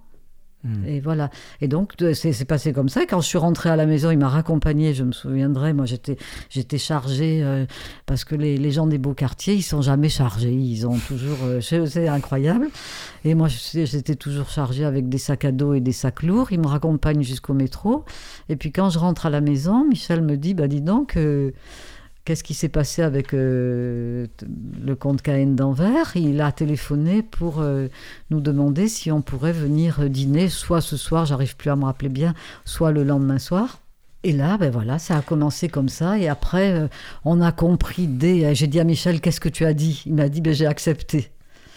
Et voilà, et après, on s'est rendu compte du, de l'importance de la sociabilité euh, grande bourgeoise pour euh, comprendre comment se construit la conscience de classe de, cette classe au sommet du pouvoir. Mais là, je dirais, c'est le, c'est le côté, on va dire, euh, bonheur de l'enquête qui marche bien. Mm. Parce qu'effectivement, vous êtes lié d'amitié euh, aussi avec euh, quelques, quelques informateurs. Mm. Alors, justement, c'est aussi une question qu'on a, une question clé de Mm. l'ethnographie. hein, c'est la question de l'informateur. C'est-à-dire qu'on a des enquêtés, mais on a parfois le bonheur d'avoir une personne avec qui on a des liens plus forts. Mm. Et cette personne va nous permettre de rencontrer par ricochet d'autres personnes, effet boule de neige, etc. Donc lui, visiblement, c'en était un. Il vous a aidé après. euh, Beaucoup. voilà, il vous a aidé beaucoup. Euh, mais de manière beaucoup plus générale, c'est pas comme ça, hélas, que marche l'ethnographie. Et vous le savez, c'est que, comme vous le dites, euh, page 125 notamment, collaborer avec les nantis. Alors cette phrase, elle est terrible parce que collaborer, ça renvoie à l'histoire française avec les collabos. Et j'utilise beaucoup cette expression aussi de, de collaborer euh, pour d'autres raisons, notamment avec ATD Carmonde, puisque les, les pauvres qui bossent avec ATD, on les appelle les collaborateurs. Et, et derrière ce mot-là, il y a euh, une forme, Goffman disait aussi, de traîtrise. Que le, Mhm. le voleur qui commence à acheter un Mars dans un supermarché, il se pense collabo du supermarché. Et donc, euh, vous dites de manière euh, très, très crue que vous marchiez euh, sur des œufs et, et que à la moindre maladresse ou incartade, les, pauvres, les portes peuvent se refermer d'un coup à tout jamais. Mm. Et ça, c'est c'est ce qu'on a vraiment dans le cœur de l'ethnographie en permanence. C'est-à-dire qu'il faut toujours être sur ses gardes, faire très Mm. attention attention à ce qu'on dit, parce qu'effectivement, on peut griller un terrain. Mm. Voilà. Donc, euh, euh, quand vous parlez notamment de, de cette rencontre, vous avez vu cette salle euh, au moment de récupérer les sacs à dos, vous avez... Bon, il y a le côté heureux et il y a le côté, on va dire, plus réaliste, où il y a toutes ces difficultés. Mm. Est-ce que vous pouvez nous parler de ça? Parce que, en fait, dans, dans l'ouvrage, on a plutôt les moments heureux où Mm. ça marche bien et où Mm. souvent les gens viennent vous voir pour dire euh, vous pourriez pas faire ceci pour nous. Mm. On voudrait vous, vous proposer d'écrire euh, un ouvrage sur les transmissions euh, dans les familles, par exemple. C'était une demande quasiment. Mais est-ce que vous avez senti, à côté de ces moments heureux, des moments où justement vous deviez vous contrôler, vous deviez être au top pour euh, justement ne pas faire de gaffe, ne pas donner une impression que vous étiez des traîtres. D'autant plus qu'il faut le rappeler aux auditeurs, vous dites clairement, je suis sociologue marxiste, et que rien que pour eux, Bourdieu, qui était loin d'être marxiste, c'était un gauchiste, un affreux gauchiste. Donc, si on est boudonien, pour les auditeurs ne connaissent pas, mais il y a une sociologie de droite, avec Boudon, avec Aron, etc. Quand on est dans la sociologie critique, on peut pas rentrer dans ces milieux-là. C'est pas possible. Les gens ils disent, euh, euh, c'est des gens dangereux qui vont. Et d'autant plus que vous bossez sur des annuaires. Donc euh, on a des adresses des gens. Donc vous pouvez être voleur, Mm. vous pouvez être tout ce qu'on veut. Donc on est menaçant quand on rentre dans un groupe parce que les gens savent pas qui vous êtes et ils peuvent toujours se dire qu'on va appeler à droite à gauche et qu'on va pas respecter le cadre. Est-ce que vous l'avez ressenti comme ça à certains moments? Comment vous avez géré ce, ce- ce phénomène d'être des petits bourgeois ou des fils de prolos et qu'à tout moment les autres peuvent se dire ils nous aiment pas et ils vont nous trahir? Alors, euh, je dirais que le ton joyeux et, le fait que vous ayez ressenti euh, du bonheur euh, dans, ces enquêtes, c'est peut-être lié au fait qu'il y a eu de la distance par rapport, on est âgé et on fait un retour. En réalité, on, était heureux de faire ce qu'on faisait, mais ce n'était pas du tout toujours facile. Mm. La vigilance était quand même de tous les instants. Ça, c'est très, très important. Mais euh, ça valait le coup. Mm. Voilà, on était, euh, on était conscient des risques qu'on prenait, mais euh, ça valait le coup. C'était c'était important scientifiquement, c'était important politiquement, c'était important dans notre engagement amoureux, et c'était important pour Michel et c'était important pour moi. C'est-à-dire que la joie l'a emporté, mais les difficultés étaient réelles. Les difficultés étaient réelles, mais le simple fait d'être en couple et euh, de pouvoir, euh, par exemple, le lendemain, après le petit déjeuner, notre petite marche euh, matinale de, de tous les matins, de 3 km chaque jour, on pouvait se poser et puis on discutait tous les deux. Et ça, c'est, ça n'a pas de prix de pouvoir parler à quelqu'un en toute intimité, en toute bienveillance, en toute confiance. Et puis le fait qu'on échangeait, c'est, c'est inouï ce que ça. Et je, je le dis euh, d'autant plus qu'aujourd'hui, je suis plus seule et je sens bien la, la perte de ce que ça peut représenter. Euh, la, la non-communication avec euh, Mm. quelqu'un d'autre pour un travail. Vous n'avez jamais été agressé directement par une personne en disant, comme ça m'est arrivé dans un quartier euh, de Fort-de-France, dans un quartier où j'étais le seul blanc, où j'étudiais les, les pauvres à la Martinique, et où ils sont venus vers moi, les, les- les- entre guillemets les bad boys sont venus vers moi et disent qu'est-ce que tu fais là Mhm. et voilà et le devoir pour l'ethnographe de toujours justifier sa position à tout moment parce que on n'est pas légitime à être là puisqu'on est un intrus est-ce que vous vous Ah avez non, des, moments où les gens parce que il y avait les gens que vous connaissiez Oui. mais il y avait les gens dans les situations où on vous emmenait un cocktail une rencontre Ouais. qui ne vous connaissaient pas Oui, bien sûr, mais il savait très bien, puisque tout passe, tout passe par la cooptation et la recommandation. De toute façon, personne ne pouvait nous dire, venir nous dire qu'on était des intrus, puisque on était là, c'est qu'il y avait bien l'un de leurs collègues de classe qui nous avait fait venir là. Donc, si vous voulez, on n'a jamais eu ce sentiment d'intrus, d'intrusion, puisque nous étions à notre place euh, sur la base de recommandations, sur la base d'une forme de, de cooptation sociale. Donc, ça change quand même beaucoup euh, l'angoisse d'être, euh, en- voilà, on n'est on jamais entré par effraction, euh, sauf Mm. une, une- c'est arrivé quand même une ou deux fois. Ouais. Mais même sans effraction, parfois la taille du groupe, c'est ce que j'appelle les sites. Les sites sont tellement vastes. Mm. Par exemple, une un cocktail, euh, Mm. une rencontre où vous le, ce qui est évoqué dans le livre, où il y a cette euh, déambulation avec les voitures du, du, du- qui, qui date du dix- 19e siècle. Euh, donc euh, il peut y avoir 200, 300, 400 personnes. Donc les gens ne savent pas forcément qui, qui, qui, qui vous êtes avec euh, Michel. Et, et c'est dans ces grandes réunions qu'on peut avoir justement la situation incongrue Mm. d'avoir une personne qui dit mais au fait pour- pourquoi tu es là Quand j'étais sur la péniche accueil à Lyon, Mm. j'étais introduit par l'équipe sociale, je fréquentais des SDF que je rencontrais à la gare ou dans la rue et qui me retrouvaient, mais j'en avais souvent qui me disaient t'es qui toi quand je parlais avec Mm. eux ou quand je jouais aux dames euh, Mhm. euh, sur le lieu d'accueil? Il y avait toujours cette question de l'identification Mm. et qu'est-ce que tu viens faire ici et, et pourquoi tu nous étudies? Donc il n'y avait jamais eu, au-delà des entretiens individuels où là on est connu connu, il n'y a jamais eu de situation comme ça de, de remise en cause de votre légitimité à être présente sur, euh, sur une situation. Euh, pas du tout. C'est-à-dire que je pense que notre, notre déjà notre exercice corporel, notre façon euh, d'être habillé, notre façon de nous tenir, d'être, marquait euh, déjà toute la différence sociale qui pouvait nous séparer des, des gens dans ces, dans, dans ces cocktails. Donc on était euh, les gens, soit on allait euh, par exemple, la personne qui nous invitait nous, était attentive à ce qu'on soit présenté à des personnes Mm. qui pouvaient euh, nous Mm. intéresser. Il y a toute cette politesse, euh, toute cette sociabilité euh, mondaine qui, qui a pu nous bénéficier très positivement. Ou bien on était, je sais pas, un peu les, les fous du roi, je sais pas comment dire. On était comme, comme Alors ça, c'était la parole du, du comte Cahen d'Anvers quand il nous a invités la- le premier soir. Il a dit à Michel, oh, comme ce serait amusant que vous veniez euh, dîner euh, demain soir, il y aura euh, nos amis. Comme ce... Et le mot amusant Mm. revient très souvent dans leur, euh, dans leur vocabulaire. Mm. Voilà.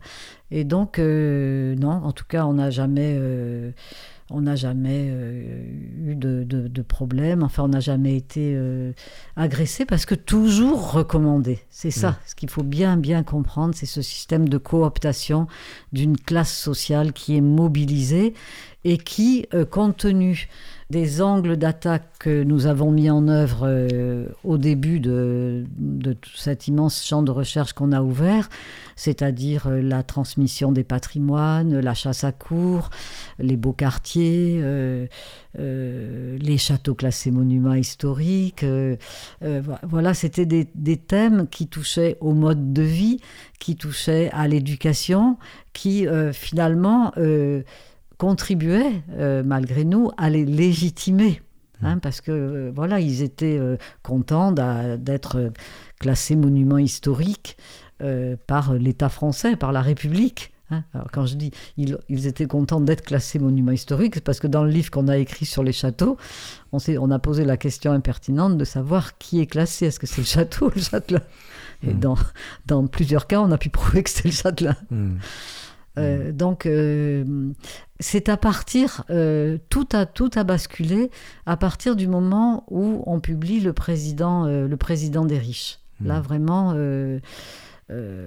là, tout, a changé. C'est-à-dire que là, l'entretien qu'on a là porte vraiment sur la mise en place de ce travail. Et puis après, on a intégré au moment de la, la retraite le champ économique et le champ politique. Il était alors là vraiment impensable de travailler dans le cadre du CNRS parce qu'on avait quand même un devoir de réserve et on était rappelé euh, quand même à l'ordre. Déjà, on était assez impertinent, Michel, à vouloir euh, Mm. faire des rapports d'activité identiques, revendiquer la- l'évaluation du travail collectif et pas du travail individuel, euh, pour pas en remettre une couche avec des peut-être des, des sanctions qui auraient pu faire du tort à notre laboratoire. Enfin, Mm. on- quelquefois, il y a des, des enveloppes financières qui se rétrécissent en fonction de, de la non-docilité de, Mm. certains, mem- de certains membres d'un laboratoire, par Mm. exemple. Mais les, les, les attaques qui ont pu être euh, faites, euh, chercheurs indignes, ou le fait de, de travailler sur la bourgeoisie euh, euh, dans, dans, dans quelque chose qui pouvait apparaître culturaliste, en vous donnez en, en- en- vous mettez en valeur avec la chasse à cours ou les beaux quartiers, vous utilisez des notions qui finalement ne peuvent être que profitables et récupérables au niveau du capital symbolique et des valeurs culturelles qu'ils partagent, puisque vous donnez juste à voir qu'ils sont grands et vous dites voilà vous êtes grands donc euh, du coup euh, mais en même temps, en tant qu'ethnographe, je me dis que vous ne pouviez pas faire autrement, parce qu'à partir du moment, indépendamment des politiques du CNRS, qui peuvent être Mhm. plus ou moins, mais il y a aussi au CNRS euh, des- de la sociologie marxiste ou contestataire qui peuvent être faites. Mais je pense que moi, mon point de vue, c'est qu'en tant qu'ethnographe, vous étiez obligé d'avoir une démarche d'entrisme. Mhm. C'est pour ça que je parlais de Mhm. la traîtrise, euh, de l'observation qu'il peut y avoir de vous. Vous étiez étudié. Alors, vous Mhm, aviez ah oui. peut-être pas la fiche des renseignements généraux, mais je suis persuadé qu'il y avait un équivalent avec des gens qui devaient vous surveiller, qui devaient savoir où vous alliez, qui vous rencontriez et comment vous fonctionnez. Mm. Ça n'a pas été dit, c'était en coulisses, mais Mm. forcément vous étiez euh, su- suivi, je, vais, di- je, dis- je dirais quoi. Mhm. Et, et le fait de produire ces preuves de votre respectabilité avec les beaux quartiers, la chasse à cours, comme vous dites, ça nous a ouvert énormément de portes. Et c'est grâce à ça que vous avez pu aussi après travailler sur les dynasties et obtenir beaucoup plus de confiance des grandes familles qui vous ont invité dans les châteaux. Et de là, l'ethnographie a pu être possible véritablement. Absolument. Sans cette relation de confiance, c'était pas possible de rentrer là-dedans. Donc, euh, du coup, euh, voilà, c'est ça aussi que je voulais partager avec vous, c'est que Mm. c'était une obligation ethnographique aussi de, Mhm. de fonctionner dans cette démarche-là, sans quoi on ne peut pas rentrer Ouais. dans un monde qui est tellement fermé et tellement surveillant par rapport aux intrus potentiels. C'est la base de leur mode de fonctionnement d'ailleurs. Absolument.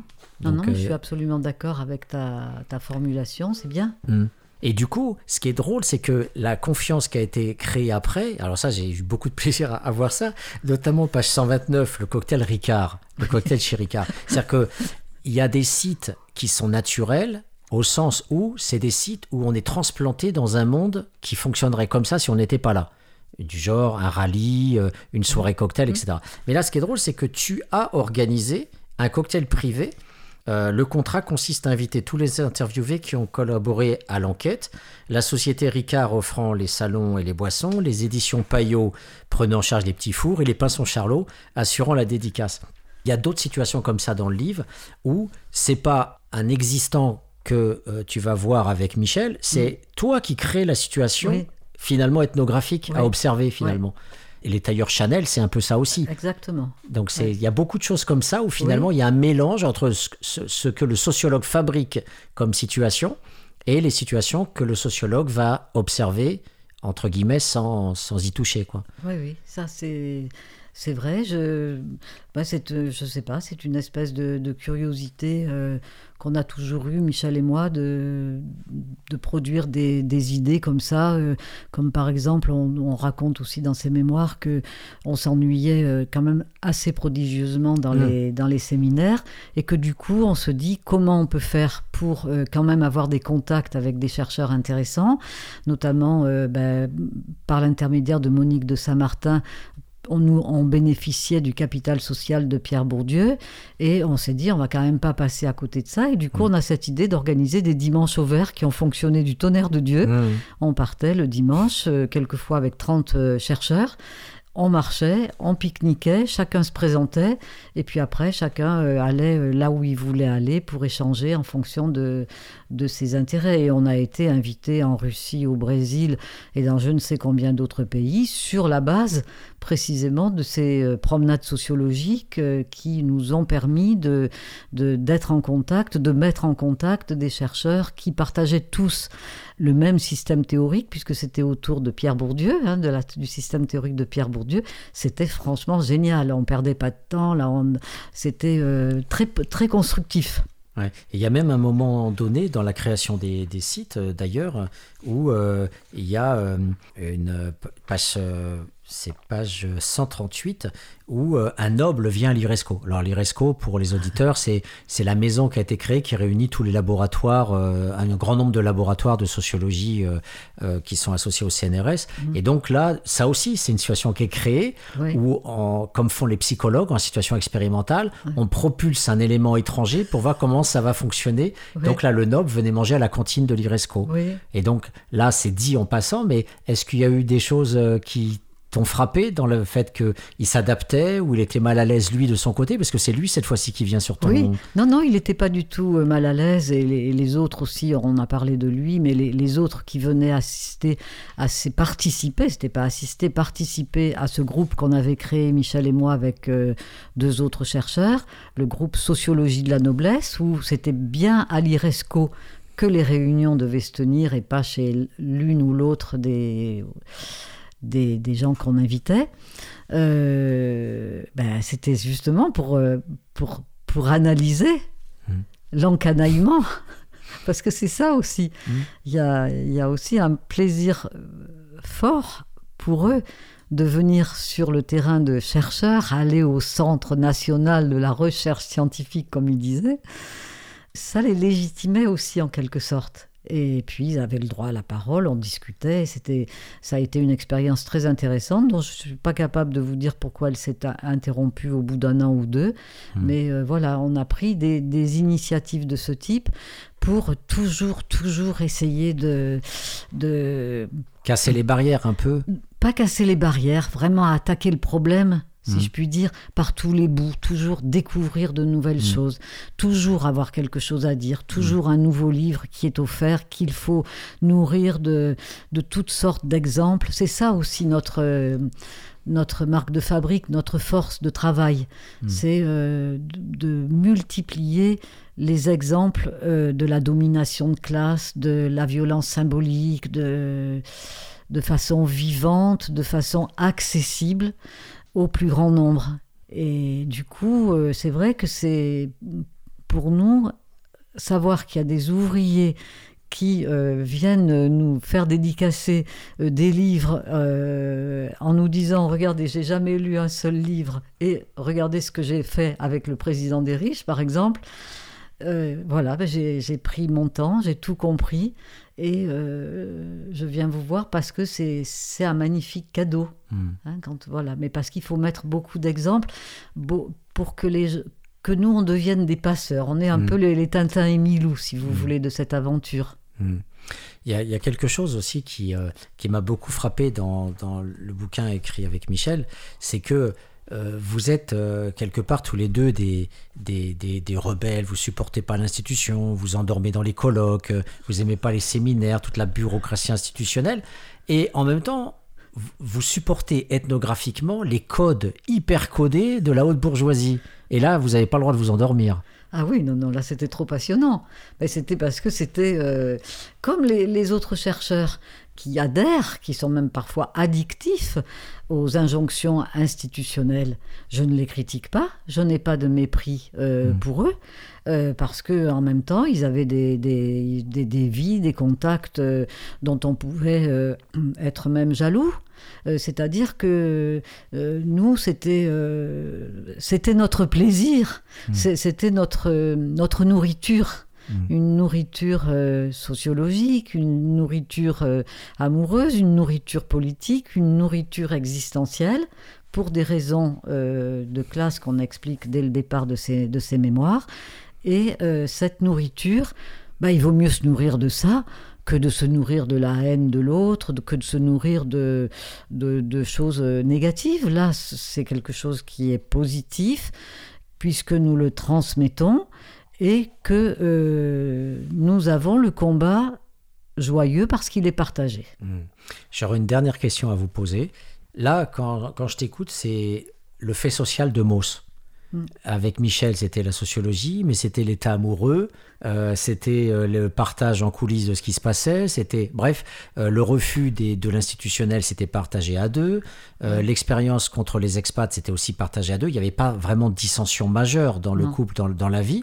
Alors, Dernière question par rapport à ce fait social total maussien. Il aurait aimé Mauss euh, étudier le couple Pinson-Charlot.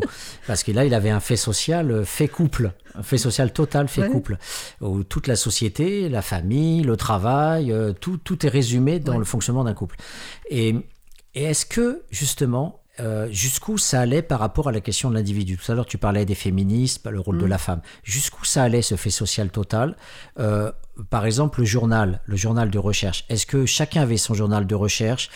Au début du livre, il y a une, lo- une longue lettre que Michel écrit à son fils, Oui. à ton fils, À notre euh, fils. oui. à votre fils, Oui. euh, par rapport euh, à ce qui s'est passé dans cette fameuse rencontre là. incroyable euh, Le rallye automobile. le rallye euh, automobile, avec- place de la Concorde, Ouais. le Botin mondain, tout ça. Bon, je sais plus, je- il y en a tellement de, de scènes. Et donc, du coup, euh, là, c'est une lettre. Alors, je dis, tiens, c'est marrant, c'est une lettre faite à un gamin, mais bizarrement, a priori, ça serait des notes de terrain sur un journal de terrain. Pourquoi une lettre faite à un gamin? Et donc, de manière plus générale, je me suis dit, est-ce qu'ils allaient jusqu'à partager tout, c'est-à-dire y compris leurs journaux de terrain ou Mm. les journaux personnels, puisqu'on sait que Michel tenait un journal personnel quand Mm. il était euh, maître d'internat.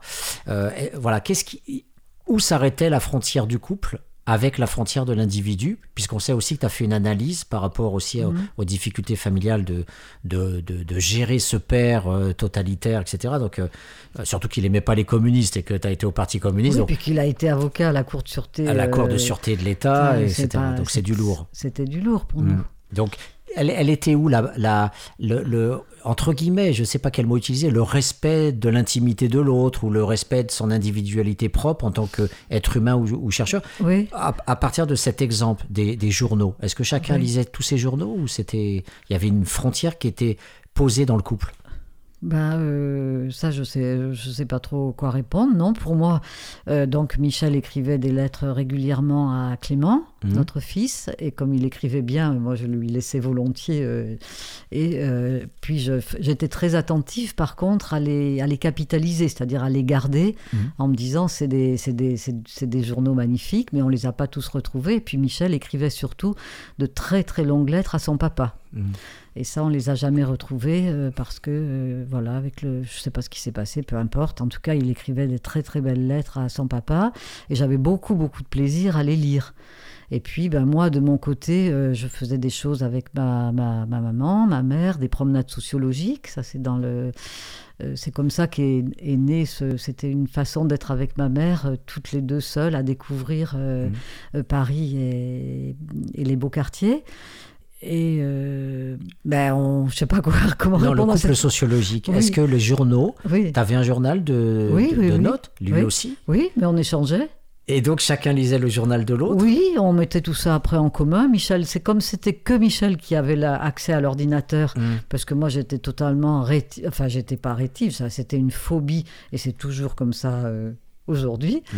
Euh, mais enfin là il faut que je m'en sorte toute seule. Mais là, donc c'est Michel qui mettait tout ça sur l'ordinateur après, Mm. et euh, non, on était toujours euh, dans dans l'échange. Oui, c'est ça. Ouais, parce que C'est comme, c'est mon souvenir en tout comme cas. tu as fait une analyse et que c'est vrai que moi j'aime beaucoup je- cette partie de socio-analyse, mais Oui. j'aimerais aller au- aussi au- au- au- en tant qu'exemple, Oui. en tant que sociologue, on doit montrer l'exemple et aller au bout de ce qu'on peut dire aussi à des gens qui ont des barrières, des censures, des surmois, etc.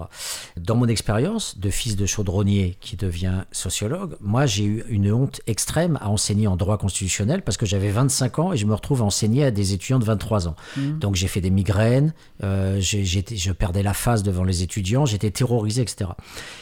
Michel est un homme, on sait tout ce qui est la fabrication des hommes par rapport aux femmes. Euh, cette, cette timidité et ces hontes qu'il a pu avoir, euh, il pouvait les consigner dans un journal. Oui. Et c'était pas évident de savoir que sa propre femme puisse lire les faiblesses si jamais il voulait véritablement documenter Oui. sa difficulté du rapport au terrain. Oui. Est-ce que dans ces cas-là, c'était possible de C'est vrai que, le- je- à ma connaissance, il n'a pas poursuivi les, les cahiers, ces journaux euh, d'adolescents, où il parlait énormément de la honte, de la, de la culpabilité, de la violence symbolique, enfin, c'était de cette timidité sociale, hein, sur lesquelles après il a mis les concepts bourdieusiens qui l'ont, qui l'ont beaucoup aidé.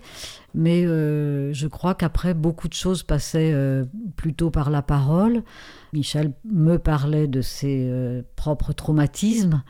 Et euh, moi, je lui parlais de mes propres traumatismes, c'est-à-dire que, par exemple, en, en 1982, alors que j'étais chercheur au CNRS, un beau jour, j'ai dit à Michel, je quitte le CNRS, je ne peux plus, parce que j'étais, euh, j'arrivais pas à parler en public. Et c'est difficile à croire aujourd'hui quand on, on m'entend. Et j'étais couverte d'eczéma. C'est pour ça que j'ai une frange, parce que j'avais de l'eczéma de partout. C'était des traumatismes liés à, à mon enfance qui n'a pas été, euh, qui n'a pas été une partie de chatouille, on va dire. Euh, et voilà, et donc on en parlait. Et moi, j'ai fait une analyse parce que j'en avais vraiment besoin, précisément parce que Michel m'a dit non, je, je ferai tout ce que je peux pour que tu restes au CNRS. Ça serait une pure folie de partir. Mm. Et donc voilà, on s'est toujours entraidés comme ça, chacun avec des, des souffrances euh, qui relèvent de la, la psychanalyse, qui relèvent du psychisme, euh, euh, de l'e- de l'existentiel. euh, qui transparaissent dans le travail, euh, mais qui ne sont pas, euh, je le reconnais, centrales Mm. euh, dans, ce, dans ce travail. Hmm, hmm.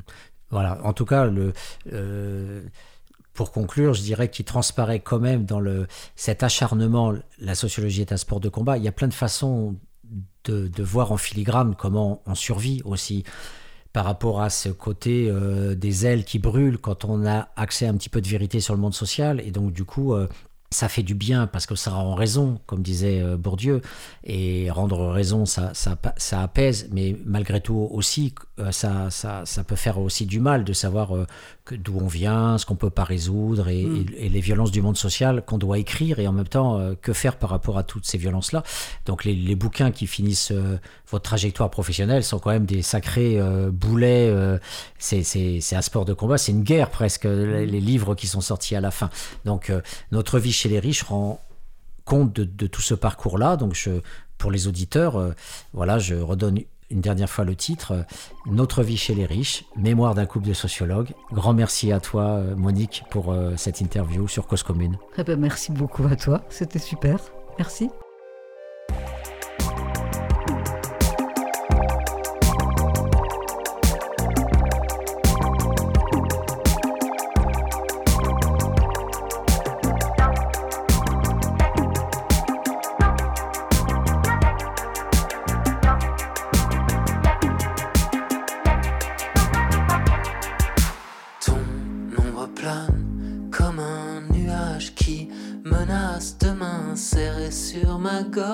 sans effort.